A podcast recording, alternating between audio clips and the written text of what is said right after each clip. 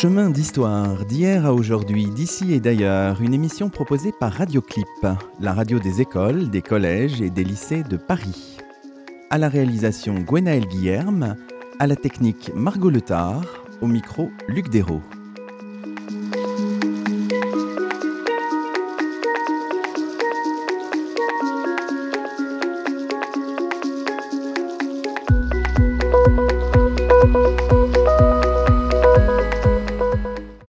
Bonjour à toutes et à tous, c'est le sixième numéro de Chemin d'Histoire, la nouvelle émission proposée par Radioclip, et nous avons la joie de cheminer aujourd'hui en compagnie de trois invités, Isabelle Landona, Camille Lefebvre et Guillaume Calafa.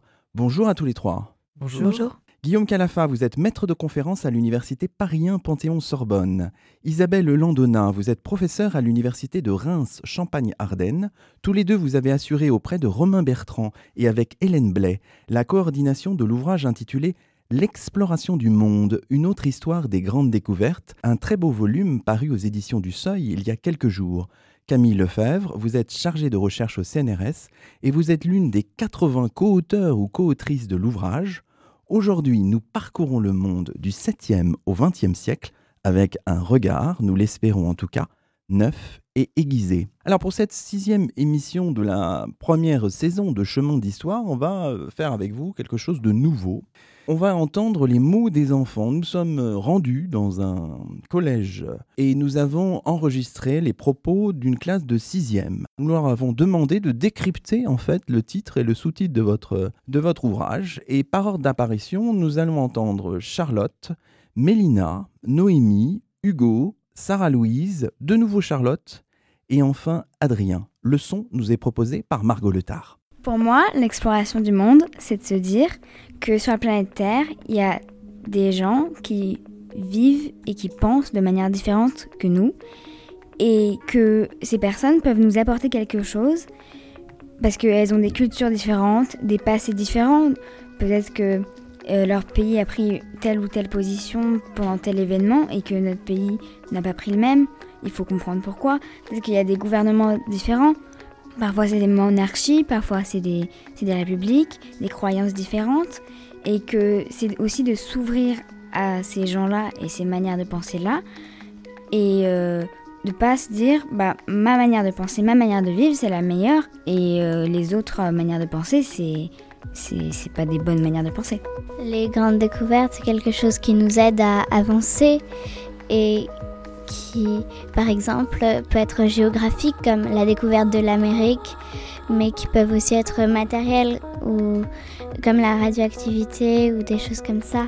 Et aussi quand c'est géographique, c'est pas c'est pas obligé que ce soit à, euh, à l'extérieur, ça peut être aussi sous-marin ou dans l'espace. Dans les découvertes géographiques, nous pouvons aussi euh, euh, faire des découvertes matérielles, par exemple la roche lunaire, tout ce qui est peut-être qu'on va plus tard on va trouver un métal euh, super dur sur les sur une autre planète qu'on va commencer à exploiter et puis euh, donc qui va être majeur donc les découvertes géographiques peuvent être euh, aussi des grandes découvertes matérielles.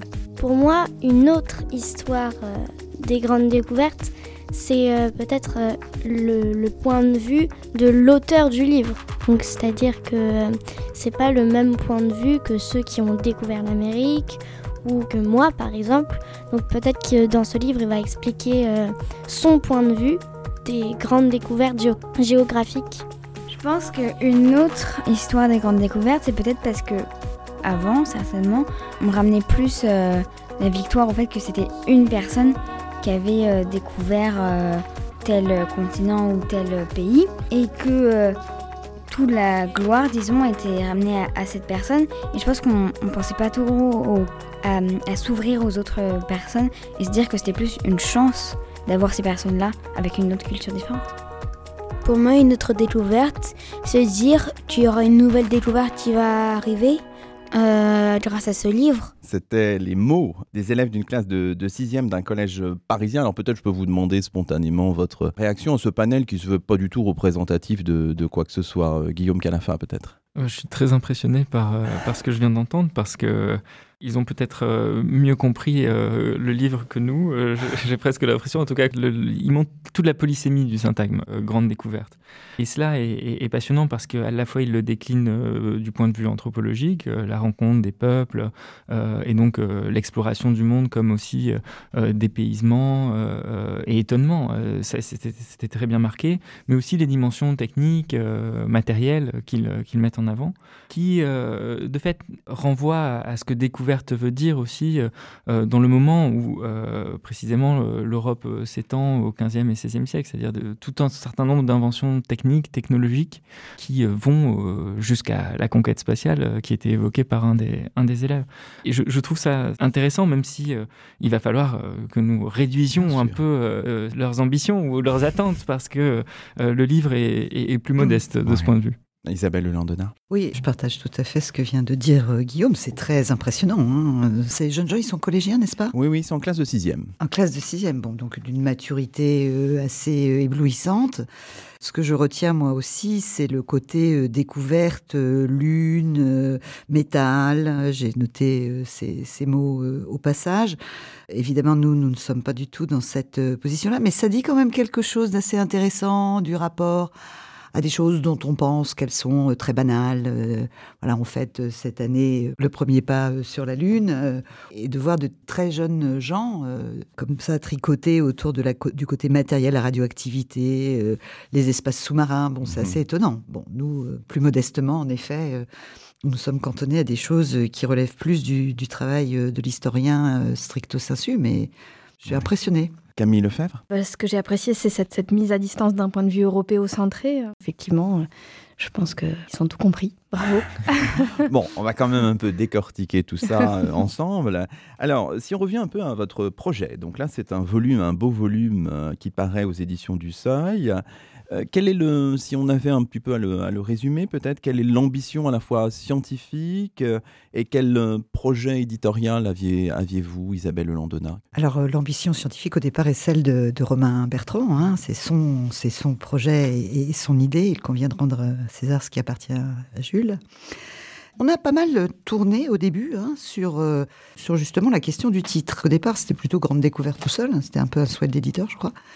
Et assez rapidement, euh, on, s'est dit que ce titre pourrait être euh, probablement euh, significatif ou signifiant auprès d'oreilles contemporaines n'en était pas moins problématique à, nos oreilles, en premier lieu aux oreilles de Romain Bertrand lui-même, qui est quand même l'auteur de l'histoire à parts égales.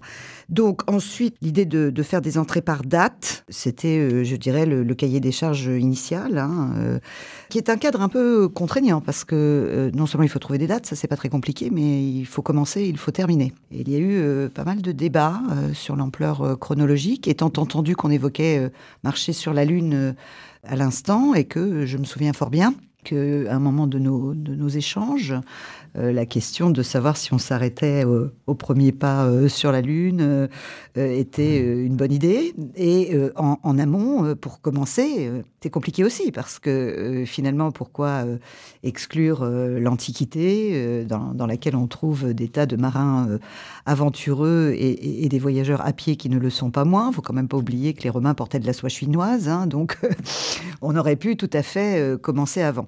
Donc nous avons construit ce projet par date. Et dans un premier temps, euh, la méthode a été très empirique. Hein. C'est-à-dire qu'on a lancé un certain nombre de dates, chacun en fonction de, de sa spécialité, et puis des noms.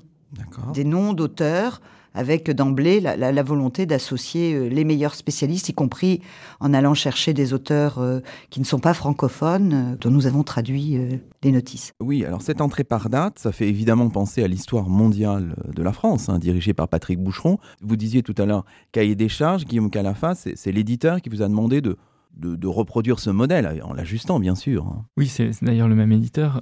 Il y avait euh, dans, ce, dans ce projet euh, l'idée euh, de réfléchir aussi avec, avec un état de, de l'historiographie aujourd'hui, c'est-à-dire qu'il y a dans ce volume une compilation de, de travaux que nous connaissons, que nous avons aussi sollicité, que nous avons cherché à, faire contribuer précisément parce que, comme le disait un de, des élèves que vous avez interrogé, on, essayait d'apporter un, point de vue aussi d'auteur au pluriel sur un syntagme grande découverte qu'on associe plutôt à un moment, c'est-à-dire le 15e et le 16e siècle, dans l'historiographie j'entends, un moment ibérique. On a cherché précisément à, l'étendre en amont, en aval, à essayer de euh, compliquer ces rencontres entre des humanités distantes, qui était euh, un des cahiers des charges précisément de, ce volume, c'est-à-dire réfléchir à ce moment des, des rencontres, des contacts, pour euh, montrer non seulement que l'Europe n'avait pas le monopole de ces rencontres, mais aussi que la chronologie étendue donnait à voir d'autres cartographies, d'autres séquences qui compliquaient beaucoup le syntagme grande découverte, l'historiographie des grandes découvertes elles-mêmes. Et c'était un des projets qu'il y avait dans, dans, cet ouvrage. Et évidemment, on aurait pu euh, s'arrêter sur presque chaque année euh, depuis euh, l'Antiquité jusqu'à nos jours, puisque c'est un processus qui ne cesse d'être questionné par l'historiographie. Et d'une certaine façon, il faut prendre ce livre comme une invitation à, poursuivre, précisément. J'aime bien cette formule de, de Romain Bertrand dans l'introduction au sujet de cette entrée par date. Il dit ouvrir la porte de l'instant sur le couloir d'une durée, d'évider au cas par cas la pelote des raisons d'un état de fait. Alors revenons avant de comprendre ce travail finalement de déconstruction que, que vous faites, euh, la manière dont vous déconstruisez le discours, le monument des grandes découvertes. Revenons sur cette... Euh, ce travail collectif, donc 80 historiens, historiennes, c'est complexe. Alors peut-être euh, Camille Lefebvre, vous, vous n'avez pas dirigé ou co-dirigé cet ouvrage, vous y avez participé. Alors qu'est-ce que ça signifie de participer à, euh, cet autre monument, si j'ose dire? 80 auteurs, 88 récits, c'est considérable. Et vous êtes un des maillons donc, de cette, de cette chaîne-là. Alors moi j'ai été contactée euh, par Hélène Blais, qui est une des co-directrices de l'ouvrage, avec qui j'avais déjà euh, pas mal travaillé, autour de cette question de l'exploration, qui est un peu le pendant euh, pour l'histoire contemporaine de cette question des découvertes, aussi une question extrêmement débattue, notamment autour des rapports entre exploration et colonisation, et un rapport qui est beaucoup moins mécanique que ce qu'on a pu penser. Et donc elle m'a proposé, à partir de ce que j'avais déjà écrit, une date et une relation entre un explorateur et un de ses informateurs. Et euh, voilà, moi, je lui ai dit que j'avais une autre idée. et donc, je lui ai proposé là euh, de regarder les choses plutôt euh, du côté d'un explorateur qui ne serait pas un explorateur européen. Mais je pense que c'est le type de dialogue qu'ont pu avoir les coordinateurs avec les auteurs, à partir de leurs recherches, proposer quelque chose. Et, Alors, j'imagine dans le choix que vous avez fait, Isabelle Landona, Guillaume Calafard, il y a l'idée de, de mêler les choses, de mêler les regards. Vous avez dit des auteurs étrangers, des auteurs parisiens, des professeurs, des maîtres de conférences, des enseignants, des chercheurs qui travaillent aussi ailleurs qu'à Paris, puisque ça existe de temps en temps. Vous avez euh, voulu faire ça, ce, maillage-là, Isabelle Landona oui, alors je, je, ne sais pas si on a voulu faire cela. Ça s'est fait en tout cas. Voilà, Guillaume disait que nous avions eu euh, à cœur de de coller à des formes d'actualité euh, historiographique. Et en effet, euh, des, nouvelles modes historiographiques autour de l'histoire mondiale ou de l'histoire connectée ont fait aussi qu'il y a parmi euh, les collègues que nous avons et les historiens que nous avons sollicités, des gens qui travaillent depuis très longtemps sur certains sujets, d'autres de manière plus récente, d'autres encore qui sont capables de s'adapter au projet, c'est-à-dire de, de, présenter finalement ce qu'ils entendent raconter de la manière qui nous intéresse nous. Et donc euh, l'idée générale, c'était d'essayer aussi de faire droit euh, à un, échantillon assez représentatif euh, d'historiens et d'historiennes qui travaillent sur ces sujets et parfois avec des points de vue qui sont extrêmement, extrêmement différents, d'une part, et puis d'autre part de mêler des choses très connues. Donc nous n'avons pas évité Marco Polo, ni Christophe Colomb, ni Magellan, etc et, en même temps euh, d'aller chercher euh, des, dates et, des histoires qui ne sont pas forcément d'ailleurs des, personnes, hein, mais bon, il y a beaucoup de personnages en effet dans ce livre. Euh, moins connu assurément euh, du grand public et même de certains euh, spécialistes. Et surtout ce que ça permet de faire d'une façon un peu perverse d'ailleurs, c'est-à-dire que les grandes découvertes, hein, c'est un, chrononyme qui, écrit une histoire qui tout de suite nous, nous entraîne dans un de ces couloirs où les portes s'ouvrent les unes après les autres. Et, voilà. Et donc d'une certaine manière et de façon un peu paradoxale, finalement on est remonté en, amont avec le Moyen Âge.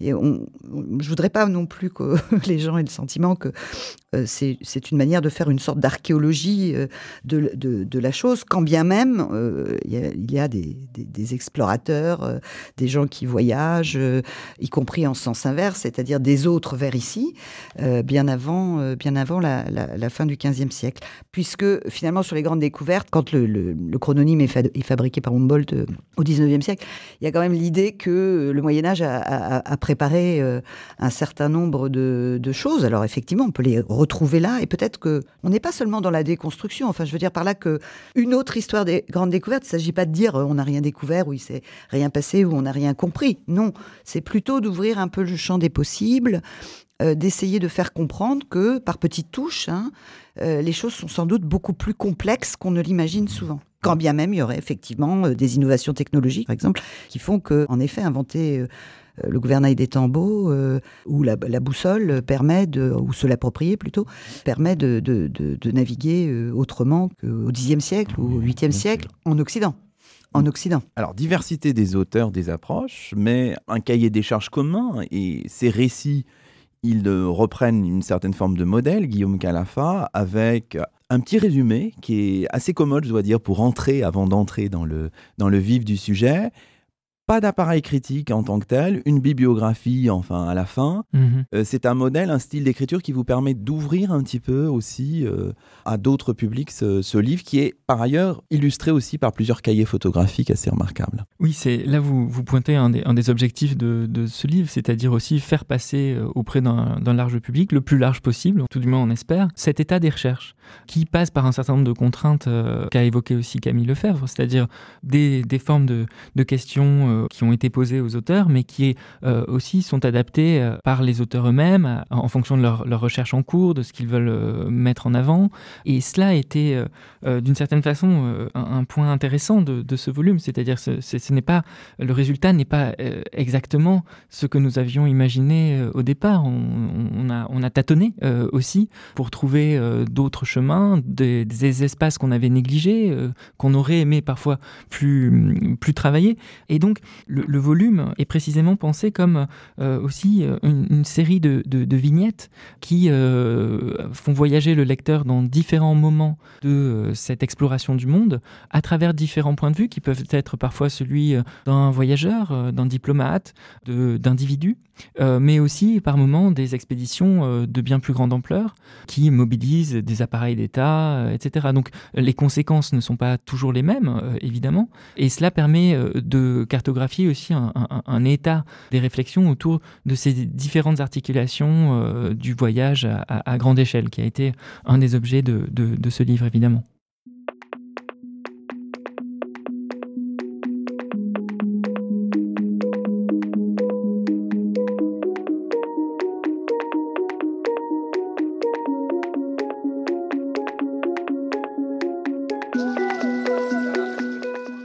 Vous écoutez Chemin d'Histoire, une émission proposée par Radioclip, la radio des écoles, des collèges et des lycées de Paris. Ce numéro est mis en onde par Margot Letard.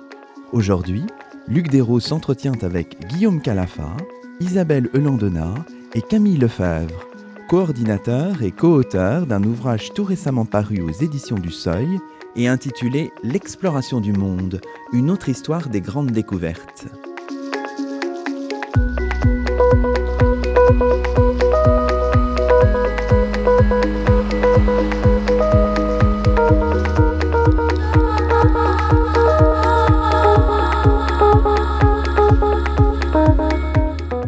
rentrons, euh, si vous voulez bien, dans le vif du sujet. Reprenons un petit peu, même s'il n'est pas là, mais évidemment vous allez être ses porte-parole. L'introduction, je trouve, au style vif et déterminé de, Romain Bertrand, qui revient évidemment sur le, le concept de grande découverte, vu habituellement par l'historiographie traditionnelle, vous nous direz ce que ça veut dire exactement, vu, dit-il, comme un processus exploratoire mené entre le début du XVe siècle et le début du XVIIe siècle par les Européens et jalonné d'événements pivots, au premier rang desquels il faut placer évidemment la découverte de l'Amérique.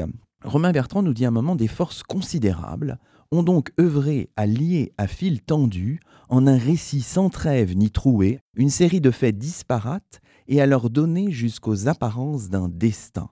Alors la question qu'on peut se poser peut-être, euh, Guillaume Calafa ou Isabelle Landena, c'est qui sont ces, ces forces-là qui nous, nous, ont fabriqué en fait ce concept de grande découverte qu'il faut quand même un peu, malgré tout, euh, déconstruire, retravailler? Guillaume Calafa, peut-être. Alors, il y a, euh, dès le XVIe siècle, euh, la conscience chez un certain nombre d'auteurs, euh, italiens, ibériques, même anglais, d'un moment, d'une séquence ibérique de l'exploration du monde et de la conquête de nouveaux espaces. Et le terme découverte apparaît précisément pour parler de ces routes commerciales, de ces routes de navigation qui mènent d'un côté les Espagnols aux Amériques et de l'autre les Portugais jusque dans l'océan Indien. Cette séquence est, dès le début du XVIe siècle, hein, c'est comme un moment assez cohérent. Euh, je, pense à des auteurs comme Guy Chardin, par exemple, qui euh, présentent euh, ce, moment ibérique d'expansion du monde comme, comme un moment d'une grande cohérence et qui viendrait accompagner un, mouvement plus ample encore d'évangélisation, etc. Évidemment, l'exploration se poursuit avec d'autres forces, euh, d'autres forces étatiques euh, liées aussi à la compétition des États européens, euh, et elle mènera un certain nombre d'auteurs à la fin du XVIIIe siècle, alors au, début du XIXe siècle avec Humboldt, et c'est relativement mieux connu, à formuler ce, ce, syntagme de grande découverte pour parler précisément de ce grand moment ibérique, d'une part, du XVe et du XVIe siècle, mais aussi ajouter d'autres formes d'expansion hollandaises, anglaises, anglaise, britannique et française.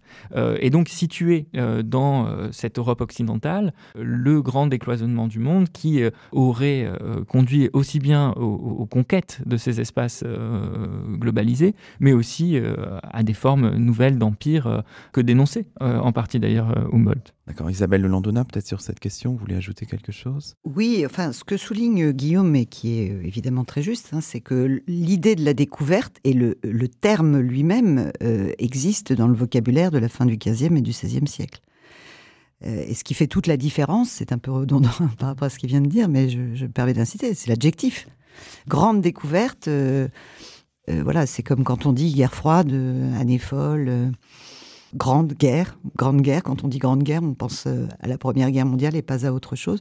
Donc ça, désigne vraiment une séquence euh, temporelle avec un début qui peut être plus ou moins net, et, et un terme euh, qui l'est plus ou moins aussi, mais ça construit une sorte de phase d'expansion euh, européenne qui a été effectivement abondamment manipulée et, travaillée par les nationalismes, par les, nations en construction. Et, du reste, ce qui est très fascinant dans, un certain nombre de notices, donc non seulement euh, Romain Bertrand euh, souligne ces forces qui, qui, sont à l'œuvre dans la construction du syntagme ou du chrononyme, mais un certain nombre de notices montrent très bien aussi comment l'affaire qu'on est en train d'évoquer, euh, quelle qu'elle soit, peut euh, avoir été l'objet d'enjeux extrêmement euh, concrets. Et c'est la création en réalité d'une sorte de généalogie qui ferait que les, découvreurs, entre guillemets, du XVe siècle seraient ancrés, enracinés dans, dans, une temporalité qui préparerait en quelque sorte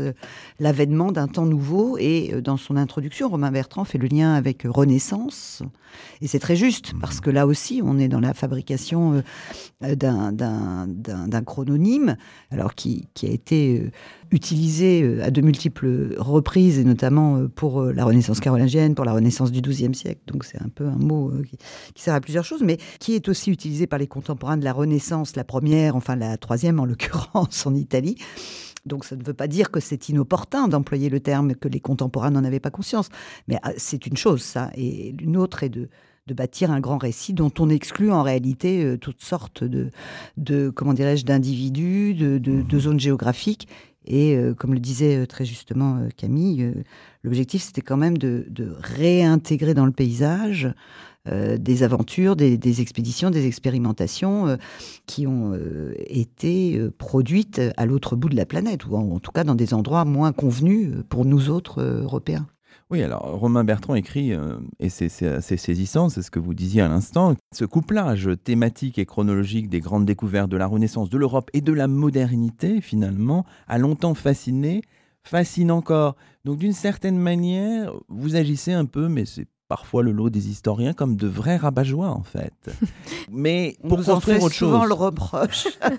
Il y a une citation très longue. Moi, j'aime beaucoup Jean Delumeau, donc j'ai eu un peu de peine pour lui, page 15. Il prend un peu pour les autres, je pense, mais je ne sais pas. Peut-être un peu. Il y a une grande citation de Jean Delumeau avec toujours cette, cette énergie qui, qui couple, hein, effectivement, grande découverte, Renaissance, Europe, modernité, cette idée que, que vous cherchez dans ce livre à, à contrer. Mais c'est pour nous faire découvrir autre chose, d'autres horizons. Voilà, disons-le. hein. Vous, vous évoquez l'historiographie et nos grands aînés. euh, on pourrait parler aussi de, de Chonu, de gens Bien comme ça. sûr.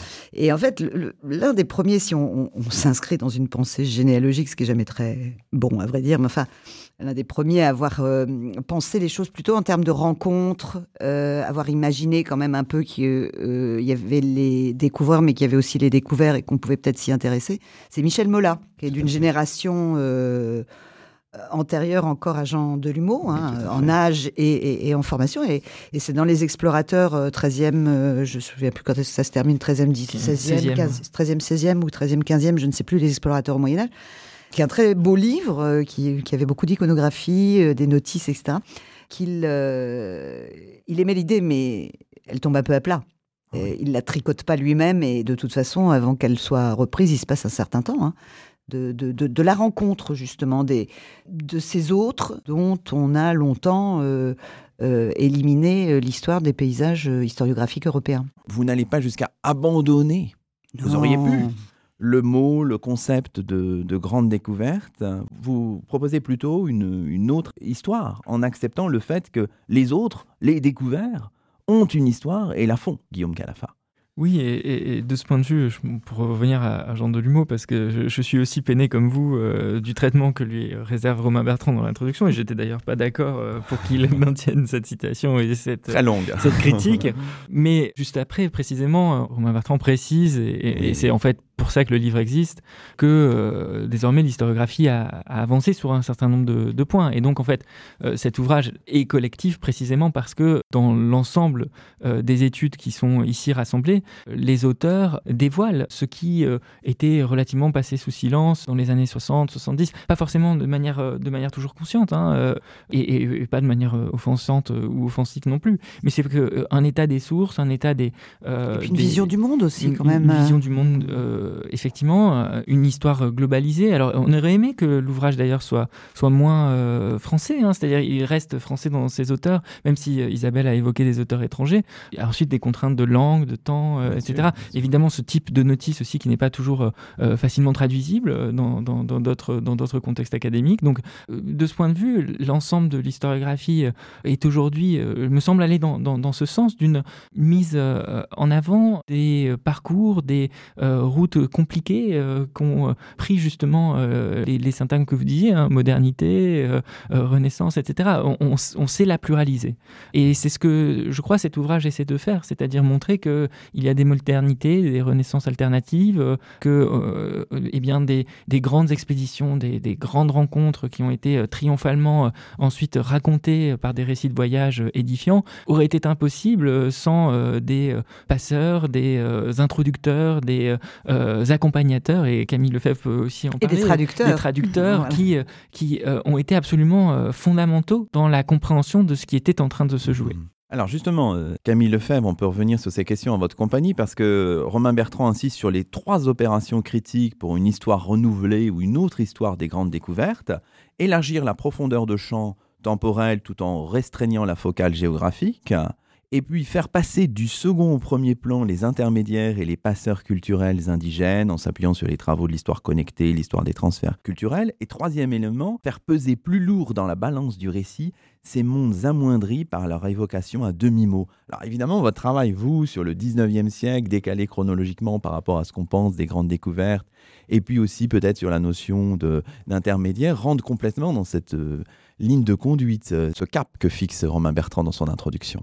Alors euh, effectivement, euh, ce que j'ai essayé de proposer correspond à ce que les coordinateurs ont essayé de faire, c'est-à-dire faire apparaître à la fois des femmes voyageuses, des informateurs, des traducteurs, mais aussi ceux qui ont écrit leurs récits dans des langues non européennes.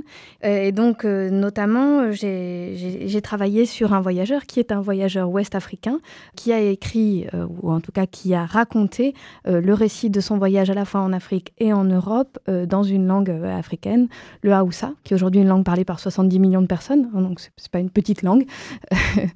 Euh, et, donc, euh, et donc voilà, et on a ce type de récit, euh, on en a en Haoussa, mais on en a énormément on en, a en arabe, on en a en chinois. Et il y a une tendance aussi profonde qui est de s'intéresser maintenant à d'autres formes de récits, regarder des, des, événements, y compris les grandes découvertes, aussi à travers ces récits écrits dans d'autres langues. Alors, si on essaye de synthétiser un petit peu votre approche, finalement, à un moment, euh, Romain Bertrand dit euh, Il faut ramener la formule grande découverte à son essence notionnelle, la rencontre des humanités distantes, entreprise naturaliste exclue. Alors ça fait un peu peur aussi en un sens, parce qu'on se dit, mais c'est ce que vous avez dit finalement, tout est possible, tout. On peut dans ce cas-là multiplier les exemples et sans jamais épuiser le, sens du terme. Est-ce que, évidemment, ce risque était présent à vos esprits au moment de coordonner euh, l'ouvrage, Isabelle Landona enfin, Ce risque de l'impressionnisme, du...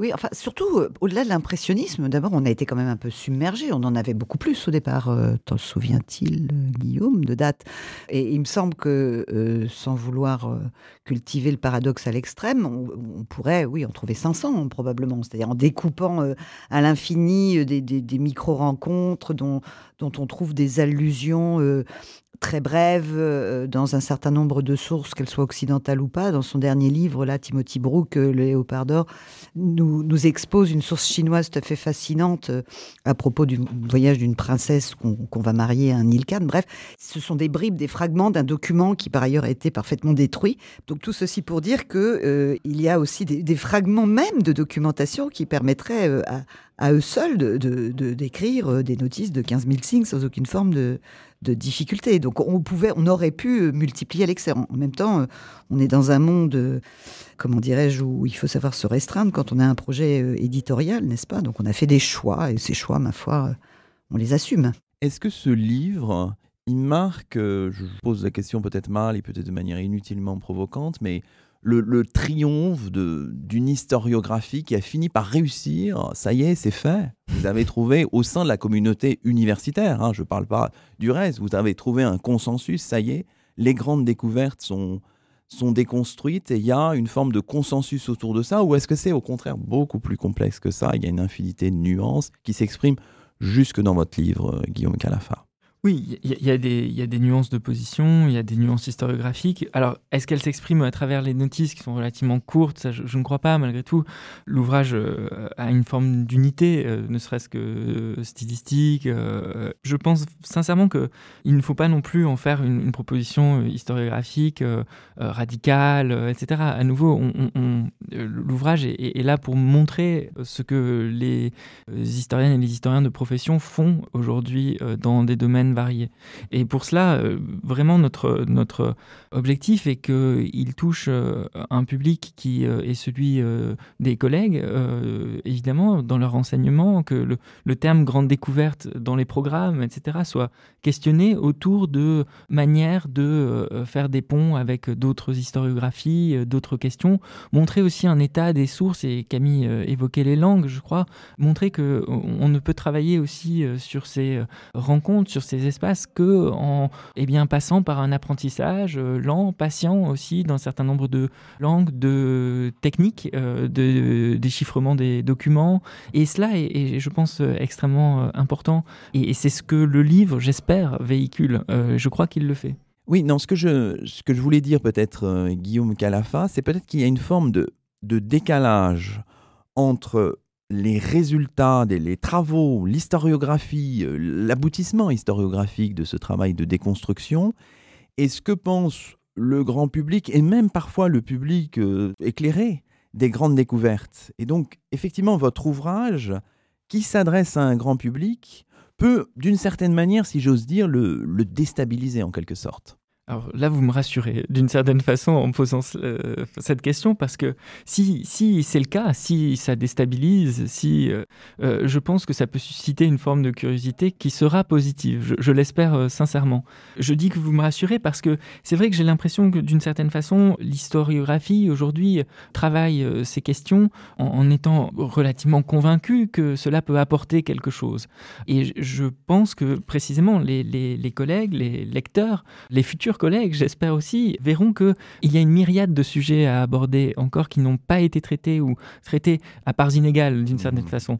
Et là-dessus, je crois sincèrement que euh, notre ouvrage pourra euh, peut-être susciter euh, quelques interrogations, des critiques sans doute, mais aussi donner espoir dans la façon dont l'historiographie avance en, en, cherchant de nouvelles questions, de nouvelles trajectoires, en essayant de combler un certain nombre de blancs qui eh bien, sont présents dans les grands récits euh, téléologiques euh, qui euh, sont parfois hérités, normalement, d'une historiographie relativement classique. Nous ne proposons pas un contre-récit, c'est vrai. Nous ne proposons pas un, récit qui viendrait se substituer de manière univoque à ce que l'on sait des grandes découvertes. Néanmoins, je pense que nous pouvons mettre en avant le fait que dans ce travail, il y a une myriade de possibilités, une myriade de questions. Et c'est ce que nous essaierons de, mener à bien. Peut-être euh, Camille Lefebvre voulait ajouter un, point sur cette, cette, question un petit peu délicate, hein, de savoir à qui on s'adresse. Finalement, c'est toujours difficile. Effectivement, concrètement, alors moi je pense qu'il ne faut pas avoir peur. On est effectivement dans un moment historiographique où on casse un certain nombre de récits. Et pour les enseignants, c'est compliqué effectivement euh, de, de, construire euh, sur, sur, sur des récits qui sont peut-être moins facile à enseigner, mais ce que nous, on met en place aussi dans la manière dont on écrit l'histoire, c'est qu'on raconte comment on fabrique. Et raconter comment on fabrique, c'est aussi quelque chose qu'on peut euh, faire passer euh, dans les classes, je pense, en questionnant, voilà, qu'est-ce qu'on utilise comme document, qu'est-ce qu'on, qui est-ce qu'on aimerait faire parler, pourquoi on ne peut pas les faire parler, et euh, se poser ce type de questions-là. Voilà. Et je pense qu'il y a aussi une demande sociale pour d'autres récits qui laissent plus de place à, à la complexité de la société, et c'est aussi ça à quoi sert ce livre.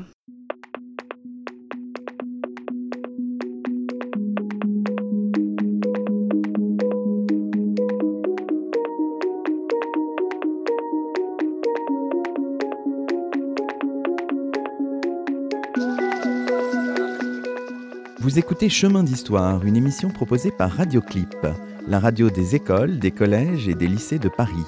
Ce numéro est mis en onde par Margot Letard.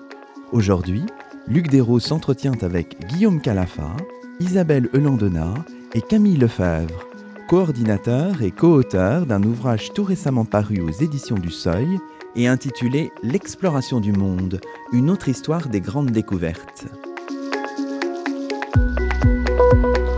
Thank you.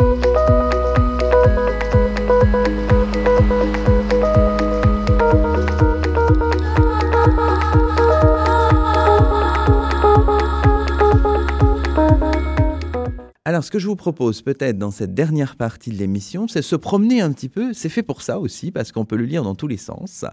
Si j'ose dire, commencer par la fin, par le début, par le milieu, peu importe. Se promener dans l'ouvrage qui s'ouvre par la pérégrination d'un moine bouddhiste chinois qui visite l'Inde et se rend à Samarcande au 7e siècle. Alors moi j'ai fait un petit calcul, j'aime bien les statistiques. Il y a 16 entrées antérieures à 1415, 8 entrées pour le 15e siècle, 15 pour le 16e, 11 pour le 17e, 14 pour le 18e, 15 pour le 19e, 9 pour le début du 20e siècle. Guillaume Calafa, c'est vraiment le choix de, vraiment d'avoir une gamme chronologique large, dense. Oui, et, si on rapporte tout de même euh, les, périodes à des, euh, à, des nombres de notices, euh, finalement, la période contemporaine aurait pu mériter encore un peu plus de notices, précisément parce que notre objectif était, étant de décentrer le, regard du lecteur euh, par rapport euh, à ce 15e et 16e siècle finalement mieux connu, euh, notre intérêt était de faire peser la balance aussi en amont, en aval, et, ça explique cette, cette organisation. Oui, d'accord. Écoutez, au moment où nous parlons, le professeur François-Xavier Fauvel vient de faire son entrée dans notre studio. Bonjour à vous. Bonjour.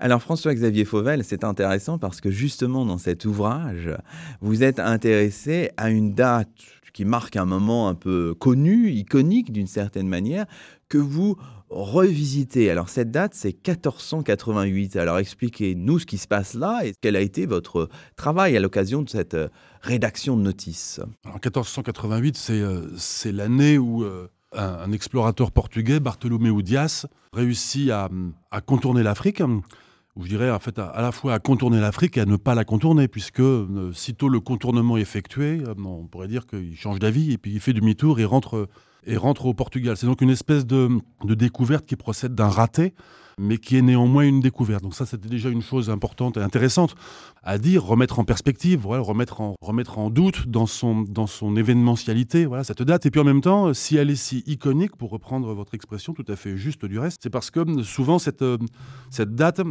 est raconté d'un point de vue.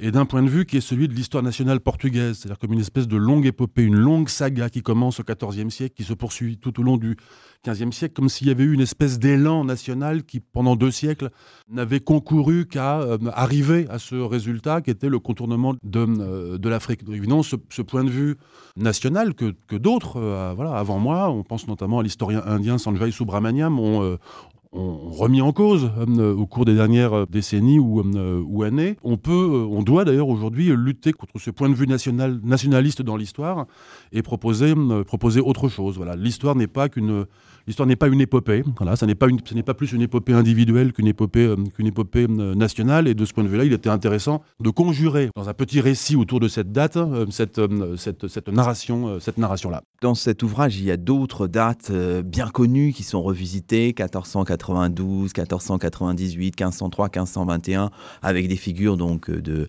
de Colomb, de Vasco de Gama, d'Amerigo Vespucci, de, de Magellan.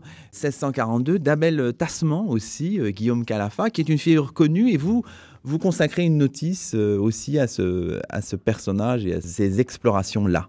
Oui, euh, Tasman qui a donné son nom à la Tasmanie, euh, qui a donné son nom à la Tasmanie parce qu'il y aborde, euh, ratant l'Australie d'une certaine façon, enfin pensant que la Tasmanie était le, la pointe méridionale de cette île-continent.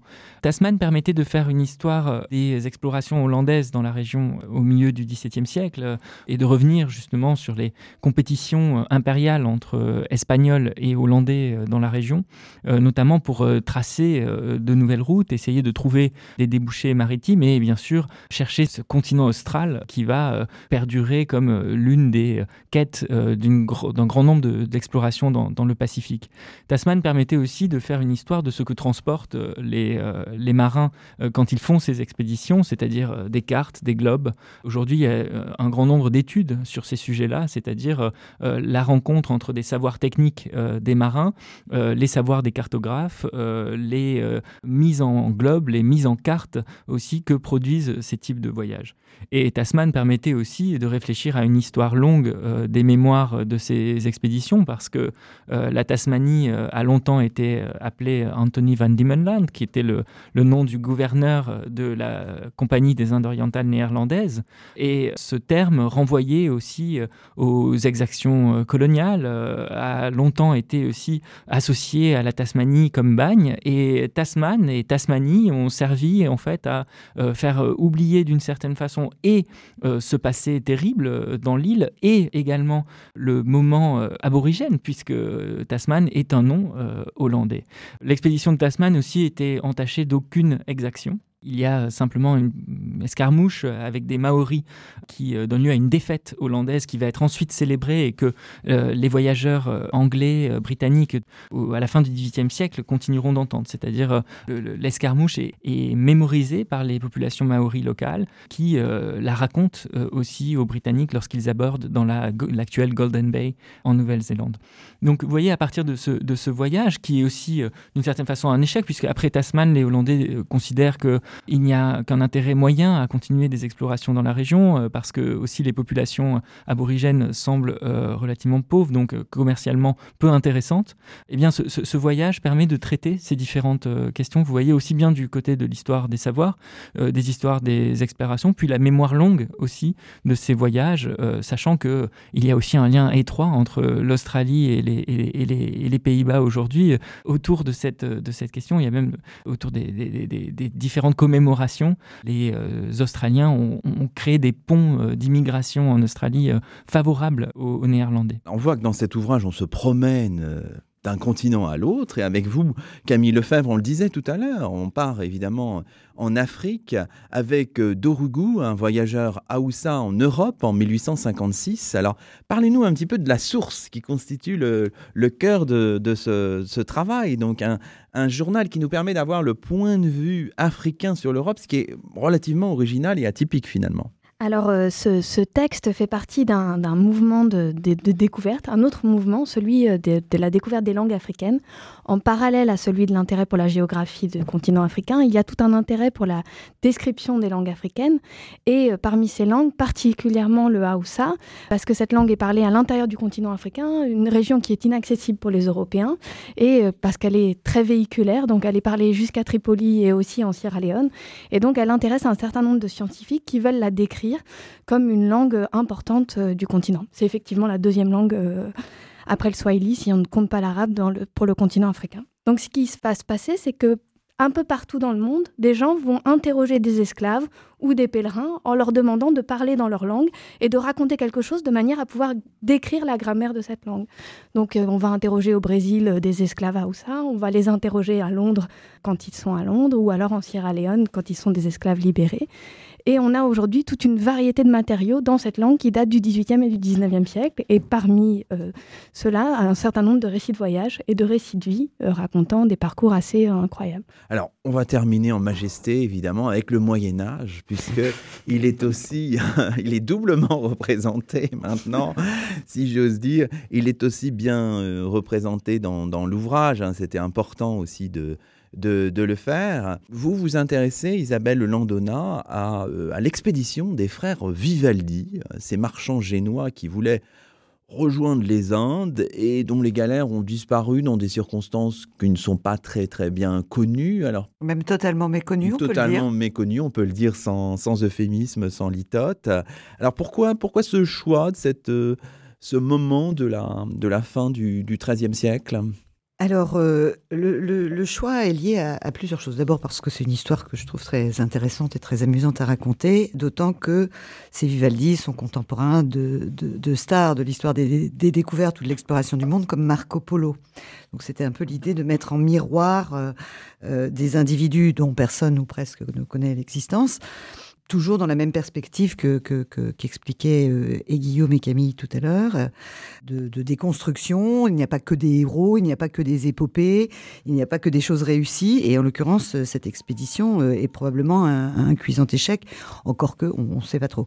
Et puis l'idée seconde, ça c'était un peu l'idée première. L'idée seconde recoupe ce que disait François-Xavier Fauvel tout à l'heure, c'est-à-dire que le cas des Vivaldi, c'est euh, typiquement euh, le cas d'un petit récit, en l'occurrence dans une source parfaitement euh, fiable, qui ensuite devient l'objet d'un débat et d'une espèce de concurrence entre les Portugais et, les Italiens pour savoir en réalité qui a la primauté dans... alors, dans quoi? Une initiative pour aller à la rencontre des Indes occidentales, mais par quelle route? C'est un peu le, le mystère. Donc d'aucuns ont postulé qu'ils avaient déjà ambitionné de traverser l'Atlantique Personnellement, j'ai aucune idée sur le sujet et je dois dire que, enfin, c'est pas très grave. D'autres qui longeaient la côte africaine et moi, je trouve des sources pour dire que c'est plus probable, tout simplement parce que euh, les, individus qui sont partie prenante de cette expédition ont déjà affaire euh, à des trafics du côté de Safi, qui, euh, à la fin du XIIIe siècle, est, l'un des endroits pour autant qu'on sache, les plus avancés où les sources nous permettent de voir des Occidentaux commercer. Donc le choix était à la fois d'attirer l'attention sur euh, finalement des, initiatives plus ou moins euh, méconnues, nautiques en l'occurrence, euh, alors que Marco Polo au départ enfin, emprunte la voie, terrestre, pour dire aussi deux, trois mots de ce qui peut mouvoir, et personnellement c'est une conviction assez profonde, quand on parle de ces hautes époques, n'est-ce pas, on a tendance à capter le discours du côté de la, mission, du côté des choses un peu religieuses comme ça. Or, euh, il se trouve que quand on, quand on voit des, des marchands euh, partir comme ça un peu au loin, ils sont souvent accompagnés de religieux qui les encadrent aussi spirituellement, hein, qui n'ont pas forcément euh, les moyens, c'est le moins qu'on puisse en dire, de convertir qui que ce soit. Et du reste, les, franciscains qui sont dans, la, dans les galères Vivaldi, on leur a prêté évidemment nécessairement le rôle de futurs évangélisateurs de populations qu'ils avaient trouvées. Alors que suis absolument convaincu que c'est pas du tout ça le problème. C'est on met des on met des religieux sur les bateaux parce que parce que voilà, on est dans un régime chrétien et que et qu'on encadre les, les marins comme ça. Donc voilà. Donc je trouvais que l'histoire était assez amusante à raconter. On va encore reculer dans le temps, puis on s'arrêtera quand même. Hein, je rassure tout le monde. En 1173, et vous, François-Xavier Fauvel, vous avez rédigé trois trois notices dans, cette, dans cet ouvrage, et la première est consacrée, comment dirais-je, à l'interminable Voyage, c'est votre expression de Benjamin Rabbin de Tudel en 1173. Alors pourquoi, pourquoi ce, choix et qu'est-ce que ça nous dit sur euh, l'exploration du monde? Pourquoi ce choix un peu surprenant pour l'africaniste que je suis de parler d'un voyageur juif, euh, rabbin à Tudel en Navarre en Espagne actuelle, qui nous a laissé euh, un récit qui se présente comme le récit de ses périples à travers, on pourrait dire, le monde connu, c'est-à-dire le, le Koumen, et l'ensemble des communautés juives du monde de, de l'époque. Pourquoi pourquoi est-ce un africaniste qui écrit cette notice? Parce que j'avais déjà rencontré Benjamin Tudel à propos de, certains de ses voyages en Afrique, en particulier en Éthiopie, où il décrit un royaume juif en plein cœur de, l'Éthiopie, dans des termes qui depuis longtemps intéressaient euh, euh, les, spécialistes de ces, euh, de ces régions, qui avaient longtemps intrigué. Qu'est-ce que c'était que ce royaume juif, etc. Fallait-il y voir l'ancêtre des Falachas actuels d'Éthiopie, etc et puis ce, voyage, j'ai fait tout simplement un exercice très historien, très très euh, classique, c'est-à-dire un commentaire de texte de ce, de ce récit de, voyage pour montrer qu'en fait il, avait une, il était battu autour d'une ossature très simple, un itinéraire très très simple. Du reste, un itinéraire très banal qu'on retrouve dans d'autres sources juives médiévales ou arabes médiévales qui montrait qu'en réalité, euh, il passait par la mer Rouge sans, sans à aucun moment s'arrêter ou passer par la corne de, l'Afrique, mais qu'il étoffait cette espèce de, chaîne d'escale voilà, avec, des, récits entendus, des oui-dire, etc. De la sorte, il avait cru pouvoir, probablement à tort, placer un royaume juif en plein cœur de la corne de l'Afrique. Bref, ça c'est ma propre préhistoire de mon rapport à ce, personnage, qui m'intéresse parce que, comme souvent dans les voyageurs du Moyen Âge, il a une, qu'il s'agisse de voyageurs juifs en l'occurrence, ou de voyageurs chrétiens comme Marco Polo, euh, ou de voyageurs euh, arabes comme Ibn Battuta, il a cette prétention à décrire l'intégralité du monde connu, c'est-à-dire euh, ce qu'on appellerait aujourd'hui, en termes continentaux actuels, l'Europe, l'Asie et l'Afrique. Et cette, euh, cette prétention à décrire l'intégralité de l'œcumène, si elle n'est pas euh, strictement médiévale au sens propre, néanmoins elle se heurte à une, une contrainte, c'est que le voyage médiéval, lui, il n'est pas possible. Alors que le voyage complet, la visite complète de l'œcumène, elle n'est pas techniquement possible. On rentre en quelque sorte dans ce Moyen Âge voyagé, comme dans un monde dans lequel on sait, on sont les voyageurs, hein, chrétiens, juifs, arabes, on sait que ce monde est terminé, on sait que ce monde est clos, parce que des marchandises le traversent d'un bout à l'autre, hein, qu'il s'agisse d'esclaves, de porcelaine chinoise ou d'or. Bon, on sait que ce monde est terminé, mais le voyage, lui, reste quelque chose d'interminable. Et je voulais, voilà, je voulais prendre cet exemple-là de Benjamin Tudel pour montrer il y avait là quelque chose comme un régime de découverte particulier au Moyen Âge qui faisait de ce monde commun qu'est le médiéval un monde clos dans lequel le voyage, lui, reste interminable. Merci beaucoup. On va peut-être dire un mot avec nos deux coordinateurs d'ouvrage pour terminer. Alors qu'est-ce que, qu'est-ce que vous souhaitez euh, pour ce livre, L'exploration du monde, une autre histoire des, des grandes découvertes parues il y a quelques jours, Isabelle Landona. Mm. Qu'est-ce qu'on peut lui souhaiter? Qu'il soit lu. Qu'il soit lu. en général, on écrit des livres pour, ça. Par tous, par qui Non, les, par les, tous. enseignants, tout oui, le public. Oui, je pense que l'objectif, en tout cas le, projet de, de, Romain Bertrand et, et, des coordinateurs du volume, c'était vraiment de, aussi de donner des consignes d'écriture euh, accessibles euh, pour que tout le monde puisse s'approprier. Euh, voilà, pas des appareils de notes qui n'en finissent pas, pas de, de lourdeur euh, trop académique, tout en gardant quand même le minimum euh, requis euh, en matière de, sources, de, références bibliographiques majeures qui sont donc apposées à la fin de chaque notice. Oui, je crois que enfin, notre ambition, je ne pense pas que ce soit ni démesuré, ni même un secret. c'est que le livre soit lu par des publics très divers et qu'il soit aussi critiqué. Enfin, je veux dire par là que Guillaume, on peut déconstruire votre livre voilà, aussi. Ben voilà, Guillaume disait tout à l'heure que c'était pas forcément un opus perfectum, qu'on avait fait des, des, choix et en existe-t-il faut les... Non, de toute façon, ça n'existe pas. Et on a fait des choix, on est prêt à les assumer, mais en même temps, encore une fois, le, champ des possibles était autrement plus important que les 500 et quelques pages du, oui, je crois que ce, serait magnifique si euh, les lecteurs euh, pouvaient avoir envie d'écrire d'autres histoires encore, des grandes découvertes. C'est-à-dire qu'après la lecture de ce livre, euh, précisément, ils aient envie de continuer, compléter, critiquer, mais aussi, pour commencer, être étonnés. Et on espère que ce livre pourra, pourra contribuer à cela. Merci beaucoup à tous les quatre. Et c'est ainsi que se termine le sixième numéro de Chemin d'Histoire d'hier à aujourd'hui, d'ici et d'ailleurs, l'émission d'histoire de Radioclip. Nous étions en compagnie de Guillaume Calafa, d'Isabelle Eulandona, de Camille Lefebvre et de François-Xavier Fauvel, coordinateur et co-auteur d'un beau volume intitulé L'exploration du monde, une autre histoire des grandes découvertes, un ouvrage publié par les éditions du Seuil à la semaine prochaine pour un nouveau rendez-vous d'histoire sur Radio Clip, la radio des écoles, des collèges et des lycées de Paris.